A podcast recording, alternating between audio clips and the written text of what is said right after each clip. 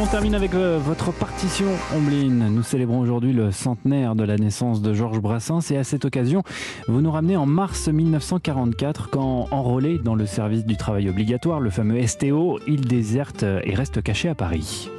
Georges Brassens, Julien, avait été envoyé un an plus tôt à Basdorf, à une trentaine de kilomètres au nord de Berlin, pour travailler sur des moteurs d'avion. Et donc, un an après son arrivée en Allemagne, à la faveur d'une permission, il décide de ne pas y retourner. Commence alors une vie enchantée au numéro 9 de l'impasse Florimont, dans le 14e arrondissement de la capitale.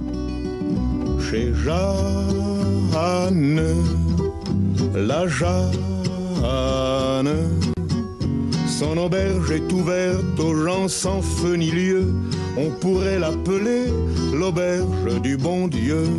S'il n'en existait déjà une, la dernière où l'on peut entrer sans frapper, sans montrer patte blanche. Dans cette toute petite rue, qui part d'ailleurs de l'imposante rue d'Alésia, pour ceux qui connaissent, vit Jeanne Le Boniec. Le Boniec, une amie de la tante de Georges Brassens.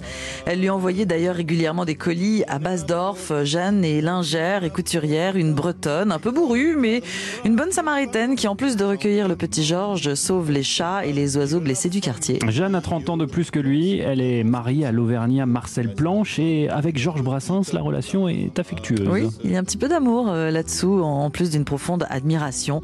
Ce curieux ménage vit avec pas grand-chose, sans eau chaude ni commodité. Les toilettes sont dans la cour et font office de salle de bain.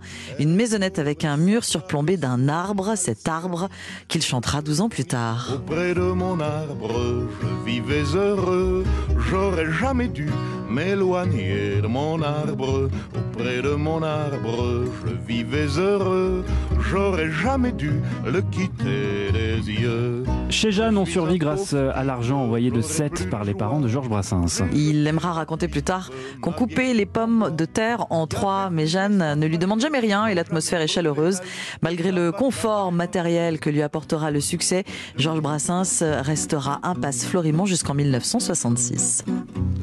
Elle est à toi cette chanson, toi l'Auvergnat qui sans façon m'a donné quatre bouts de bois quand dans ma vie il faisait froid. Toi qui m'as donné du feu quand les croquantes et les croquants, tous les gens bien intentionnés m'avaient fermé la porte au nez. Ce n'était rien qu'un feu de bois, mais il m'avait chauffé le corps, et dans mon âme il brûle encore, à la manière d'un feu de joie. Toi l'Auvergnat, quand tu mourras, quand le croque-mort t'emportera, qu'il te conduise à travers ciel au Père éternel.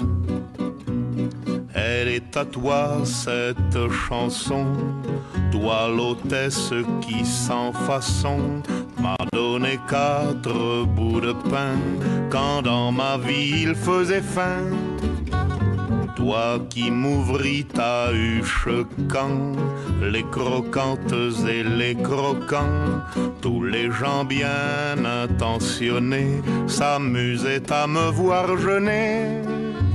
Ce n'était rien qu'un peu de pain, mais il m'avait chauffé le corps, et dans mon âme il brûle encore, à la manière d'un grand festin. Toi l'hôtesse quand tu mourras, quand le croque-mort t'emportera, qu'il te conduise à travers ciel au Père éternel. Elle est à toi cette chanson, toi l'étranger qui sans façon d'un air malheureux m'a souri lorsque les gendarmes m'ont pris.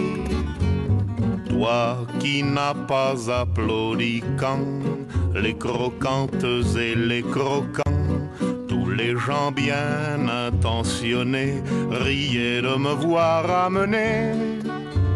Ce n'était rien qu'un peu de miel, mais il m'avait chauffé le corps. Et dans mon âme il brûle encore à la manière d'un grand soleil. l'Auvergnat ou l'hommage de Georges Brassens à Jeanne et Marcel Planche. Nous célébrons aujourd'hui le centenaire de sa naissance. Entre 16h et 18h, historiquement vôtre, avec Stéphane Bern et Mathieu Noël, sera consacré à Georges Brassens. Et puis, écoutez le podcast Europe 1 exceptionnel. J'ai rendez-vous avec vous, un portrait tout sonore en cinq épisodes réalisés à partir des archives d'Europe 1. Merci.